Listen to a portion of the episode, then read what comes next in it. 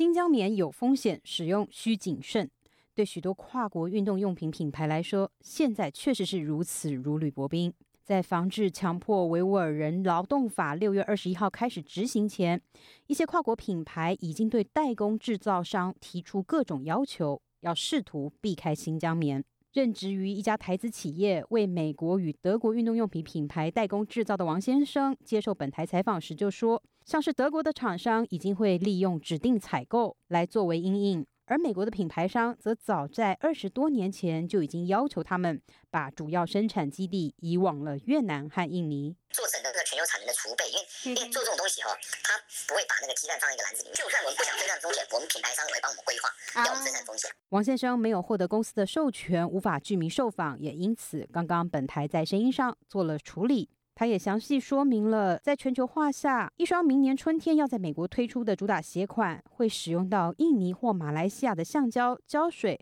还有中国来的混纺面料与塑料，然后在越南的工厂加工制造。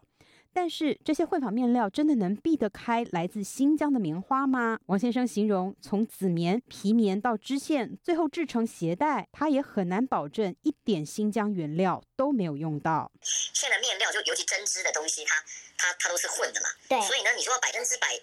因为有时候你根本你你那个来源你根本不知道是从哪里来。不过，细看防治强迫维吾尔人劳动法的相关配套措施，在提升供应链透明度问题上，美国这一次不只是吹毛求疵，还有做表率的决心。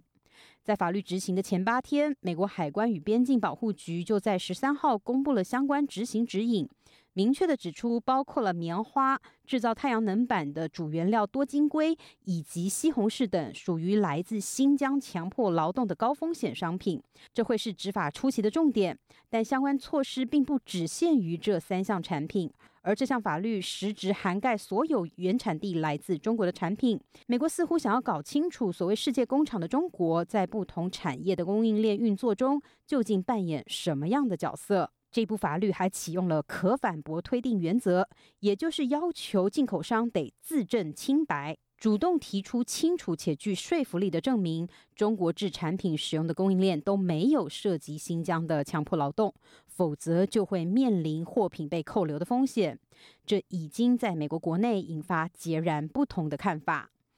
美洲贸易全国委员会副总裁兼发言人巴里就告诉本台，解释与说明都不清楚。我们的会员企业愿意遵守法律，但指引才公布一周后就要实施，太赶了。如果可以有更多的时间缓冲，会更好。我们希望能具体得到如何合规的细节。巴黎是透过书面回复的方式告诉记者，刚刚是我的同事代读。他还预期六月二十一号后抵达美国关口的中国货品势必面临一段扣留在港的时间，要到达消费者手中会更加的延迟，而这将加剧供应链的挑战。而总部位于华盛顿的人权组织国际劳工权益论坛负责防治强迫劳动项目的主任吉尔则告诉本台。企业的人权尽职调查这个概念及相关要求早就存在多年。这些跨国公司从法律生效后也有将近六个月的时间准备。他认为，跨国企业花了很大的精力追求丰厚获利，同样也该花点心思，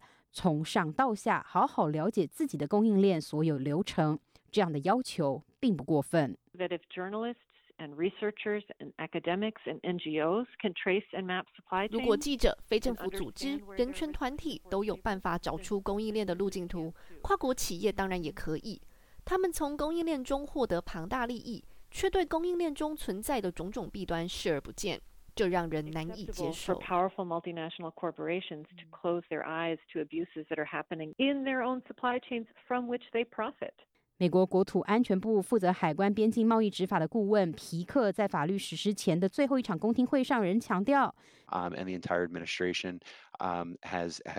我们还会发布更完整的实体清单名册。美国会以年度为基期，动态检讨调整。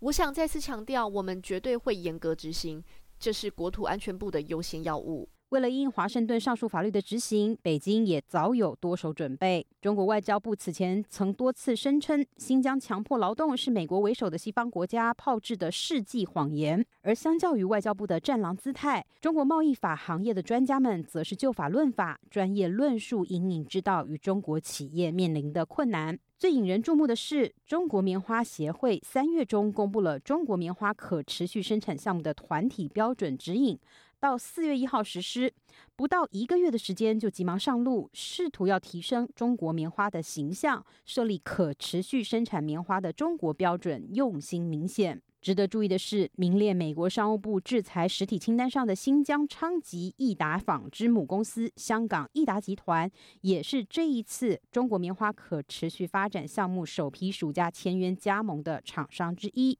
这是不是中国为了应应美国的法律生效？试图建立中国棉花的中国标准来对抗美国的执法呢？中国棉花协会信息宣传部的一名工作人员在回应本台查询时否认这样的说法。跟这个没有关系，那是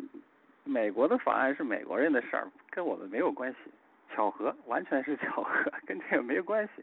就是我们按照我们的工作节奏，我们已经在网上有了，你就可以看我们的立场就行了。去年，这去年的事儿，是吧？世界维吾尔代表大会中国事务部主任伊丽夏提则告诉记者：“我相信这个法律的执行只会是每一个人有尊严的活着，是每一个消费者呢不成为这种强制劳动、种族灭绝的同谋。维吾尔人用自己的血泪以及生命在清洁西方美国的商品市场。”伊丽莎提说：“过去的西方世界没有中国的供应链，人们一样有衣服可穿，有番茄酱可用。这次如果还对中国供应链里的人权侵犯毫不作为，那会是饮鸩止渴。”自由亚洲电台记者郑重生华盛顿报道。